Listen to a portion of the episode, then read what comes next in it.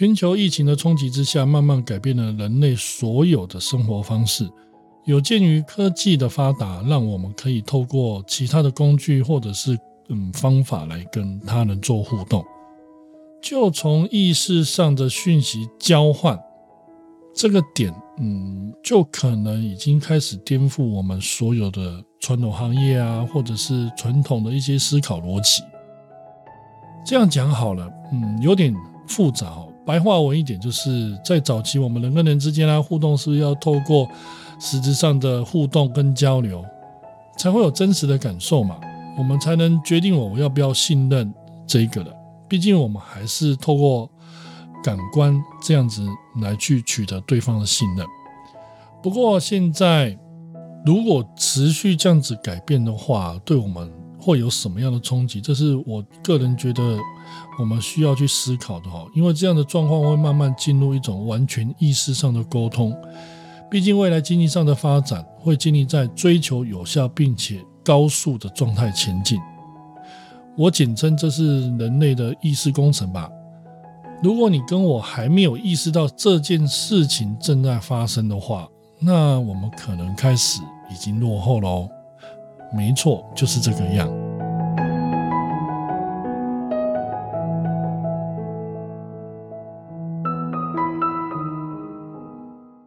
疫情进入了第三集，听说最近的新闻应该是有可能会迈入第四集，没事就好关在家里面了。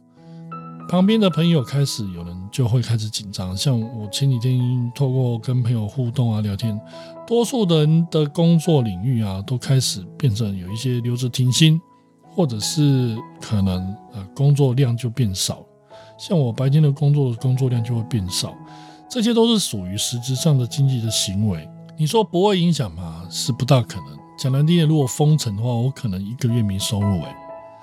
有的人开始会羡慕啊。我身边也有一些人就开始羡慕那些早在疫情发生之前就开始经营一些网络啊，或者是简称线上的创业，就像是电商刚刚有讲到，或者是直播主这一种，哦，透过网络事件经营的自己的事业体，不管是任何形式也好，或者是产业也好，未来的转向，好，我们的经济转向都会明显。偏向于这一种多元化的管道来实现实体上的交易行为，而网购更不用说啊，那么多，对不对？如果没有符合这样的基本条件的话，就会像当初我在菜市场一样跑摊跑摊，我卖一些面啊杂粮。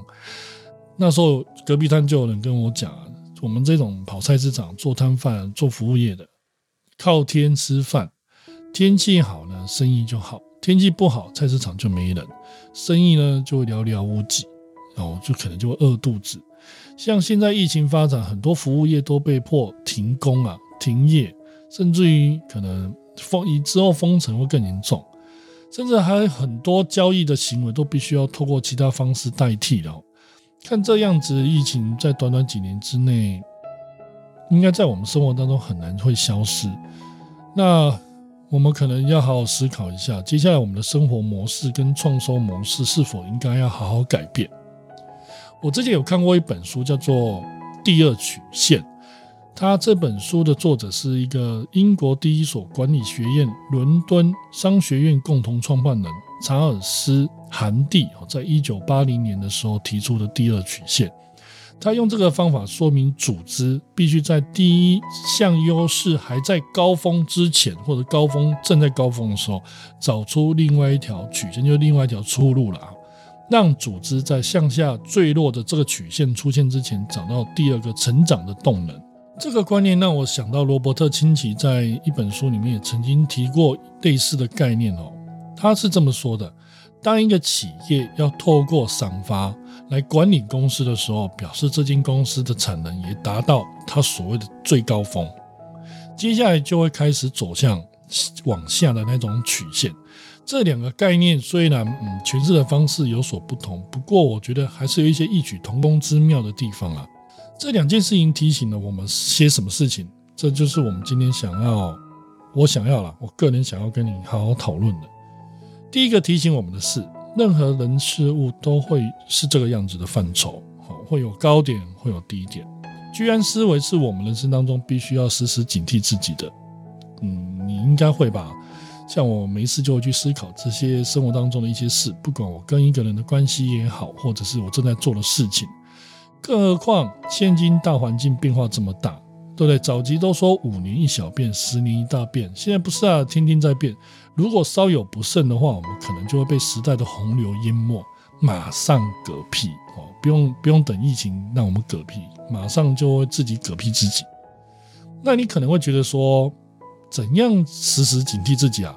我之前在外面有呃上一些类似醒觉的课程，或者是说我有呃。办了很多读书会啊，都我发现有一件事情非常重要，是我们每个人都需要具备的。不管你是上班族或者是创业者，都必须要这个，嗯，一定要有这个能力，叫做察觉。察觉什么？察觉自己，察觉正在做的事情，察觉你跟他人互动的真实状态。比方说，察觉自己这件事情实际的状况是什么？呃，大多数的人都活得不明白啊。我们都已经习惯被他人所支配啊，甚至于被公司制度所约束着。没有约束，他觉得还浑身不对劲啊！真真真真的有这种了，这个很多人都是无法逃脱的。大多数人的回答，大部分都是几乎都是什么？现在我活了已经很辛苦了，我哪有时间跟我想想，还要我想那么多事情，我怎么做得到？更不用说去观察，太难了，太难了。太难了，我我吃下班就回家睡觉了，我还去想这些干嘛？嗯，没错啦，这件事情我也可以认同，因为我也曾经是个这个样子哈，真的很难，我可以体会那种难处。下班之后很累啊，哦，甚至于都不想讲话，能吃能睡能开心就是一种福分。别再跟我讲那些长篇大道理，根本不适合。这就是我当初的心声，也是。你也不能不认同嘛，这是每个人的想法。是的，这件事情我真的可以认同，因为我也是这个样子。但是你是否愿意花点心思去考虑另外一种状态？那就是如果你愿意静下心来，好好看看每天的自己到底做了哪些事，就是有点类似回顾吧。只要每天做好这件事情，也许你就会开始会有不一样的想法，尝试看看嘛，试试看。因为啊，我相信你也会吧。你可能就会开始会想，就会开始不一样哦。也许下个月就可以做些什么，或者是今年希望自己可以完成什么事情，是真心想要的。就这样慢慢的修正自己。但我不是说你现在的样子不好了，因为我也是这样子的体制下生活的人，只是我多了你一点点心思去想这些事情，希望明天的自己比今天更好。当我们可以进入这样的状态之后，其实我们就开始进入察觉的系统。每天睡觉之前提醒自己一下，想想今天发生了什么事，有什么事情可以做得更好，不要让它在未来的时间里面再次发生。经过了一段时间之后，就是这样慢慢练习，慢慢练习，这样的察觉系统就会变成我们的潜意识的某一个模组，因为就变成所谓的习惯，也就是所谓的那种潜意识系统。这样的状态，我们就会更有动机，或者是有更有想法去改变自己。接下来可能不一样的时间规划，跟就是那种时间线了。好，第二个提醒我们的是什么？开始做规划了，因为你已经有那种察觉系统了嘛。那我们对时间的概念就越来越清楚，于是我们就开始做规划。就必须认真思考每一件事情哦。哦，你先不用担心你，因为你一开始不是就进入这个状态，你会先进入刚刚讲的那个状态之后，再进入第二个状态。我要提醒你的，就会开始在每一天结束的时候呢，好，我们会去思考很多很多的呃今天发生的喜怒哀乐，嗯，我们都必须要去接受它，因为如果你认真的去接受它，你就会觉得说。你就会思考了，你就会思考说，那我应该怎么样会更好？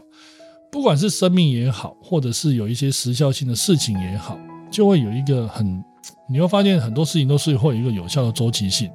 我们应该要培养的能力是，如何把正在经营的事，在它还没进入衰退期，就是刚刚讲的第二曲线，呃，不是第二曲线，是第一曲线还没有往下掉之前，就能够预料它何时是处在高峰期。那我们把这个时间概念整理出来之后，或者感受整理出来之后，我们应该就要适当的时间点去培养第二曲线，更要在这个高峰期出现之前，赶快啊计划一个下一条曲线的那种呃动机也好，或者是计划都好。简单来说的话，就是不要过度的自满啊，认为啊没关系啦，没关系啦。我跟你讲，那个时间点错过哈，就会导致最佳转换或者是变换的时机，所以。在有自我察觉能力之后，我们一定必须要实时观察。那如何可以全盘了解真实的情况？嗯，那可能就需要透过图像化的方式来练习分析。像我以前就会习惯拿一张纸，然后画一条横线，那这一条线就是时间线。透过这样的时间线，我们把过去的一年，或者是不要那么久了，就过去一个礼拜，或者是今天的起床。到我要睡觉之前，这条时间线上面，呃，我记得多少的事情，那或者是说我正在做的这件事情发生了什么事情，我通过时间点的先后顺序去把它图像化。这个图像分析的方式必须要有基本的条件，一定要有时间的概念。那不管是好好的话，曲线就往往上走；坏就往下走。任何的事情发生这样的基础，这张图一定。会让你找到过去、现在或者是未来，把过去所察觉到的状况先写下来，然后你现在对应的方法是怎么做的？在未来这件事情发展的方向是不是符合你所要的需求？透过多张的练习，透过多张的图像分析之后，你慢慢会自己在意识，就是我们的嗯大脑里面哈，开始会有这样出阶的一种某种结论。这就是什么？这件事情可行性也好，或者是另外一个说法，就是投资报酬率，你就会非常非常的清楚。虽然任何的事情都会有所谓的变数，变数的考验就是我们的课题啊，就是我们要尝试的练习去呃解决它。尝试多次的练习之后，你慢慢就会发现，因为你一定要练习，练习的次数越多，我们可以判断正确的能力就越强。鼓励从自己的身边一些小事练习这样的能力。慢慢的分析我们呃身边的人事物啊状态也好啊，然后你会越来越熟练这样的方法。第三个提醒我们的就是，如果我们一步一脚印啊走到第三个步，这个时候呢，我们就可以确认，哎，我们知道什么时候是高峰期的。那我们在高峰期之前可以做些什么事情？第三件事情要提醒我们就是很简单啊，诚实面对这个事实。因为你在做任何的分析、做任何的察觉，一定看看得到问题点。其实我们心里很清楚，到底哪里做好了，哪里没做好。那往往我们为了逃避责任，或者是怕丢脸，所以都不敢讲，甚至于不承认。你看哦，这样子一次、两次、三次、一百次之后，它就变成你的习惯。所以啊，尝试着把接下来的时间线找出来，并且开始着手断舍离计划。什么叫断舍离？只要在允许的范围之内，开始把专注力投入在下一个曲线当中，把那些过去的不重要的、对未来没有意义的事情都把它抛诸脑后，把专注力放在绝对非常重要的事情上面。当然啦，你会觉得说，那那那那那什么是重要？那就是要由你决定，你的人生 由你决定。只我只是在分享这一本书，我觉得在我人生上面。用的还不错的地方的方法哈，因为你绝对听过一句话，就是时间花在哪，成就就在哪。老实的接受自己的无能，事实吧，事情都走到这样的阶段，如果是这个状态的话，就接受。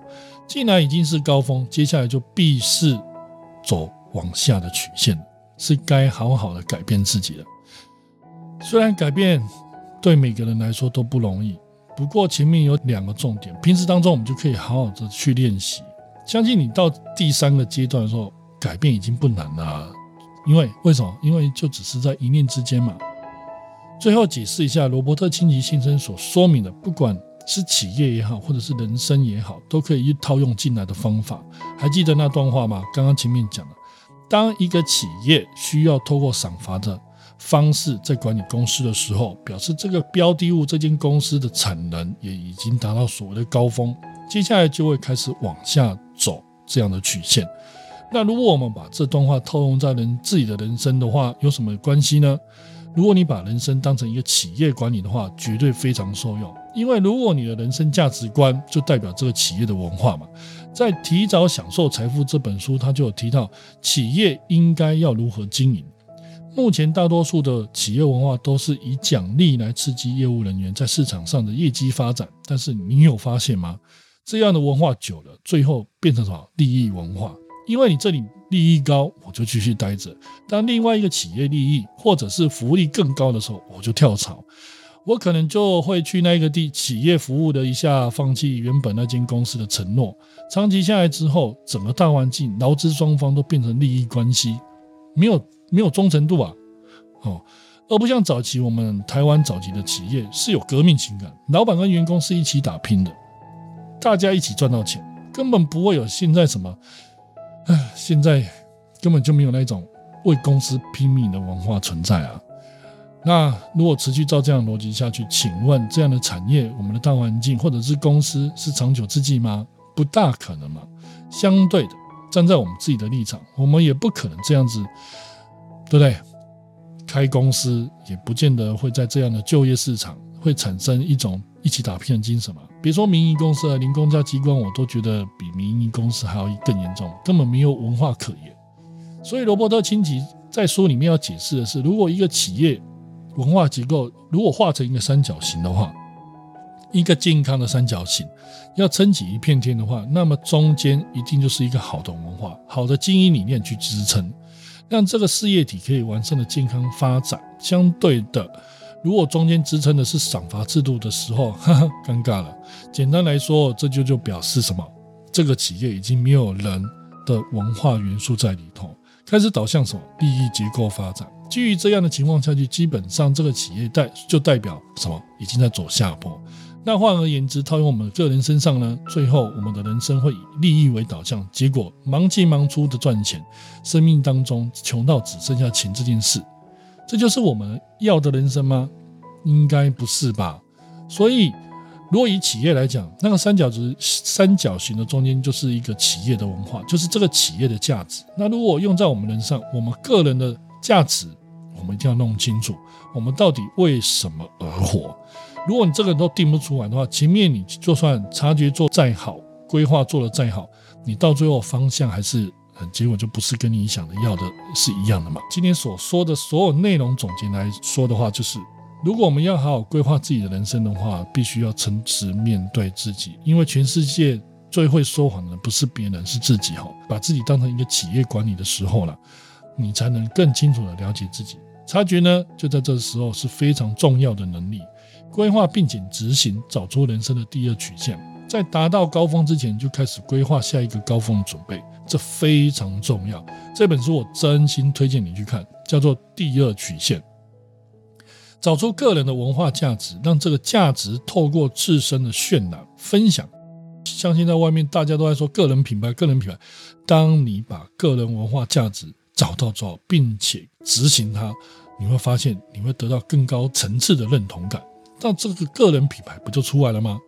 这时候我们就会有选择性，因为我们就可以选择。因为这个时代，个人价值比其他的人评价还要实质宝贵的许多。如果我们都活在别人的嘴巴里，或者是规划里，那第二曲线这件事情就跟我们毫无关系。如果你想要改变自己的话，你真的要开始用这样的态度看待自己。期待你开始尝试我今天跟你分享的内容。不管是察觉、规划、诚实面对自己，以及最后的个人价值，这些都是我们要创造第二曲线或第三曲线，甚至所谓的第四曲线所必须要具备的能力。让我们好好面对现在的疫情，静下来思考一下疫情后的自己吧。期待下一集的与你分享。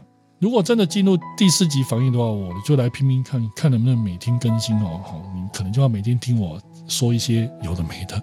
喜欢今天的内容的话，欢迎订阅、点赞及分享我的音频。下一集再会喽，拜拜。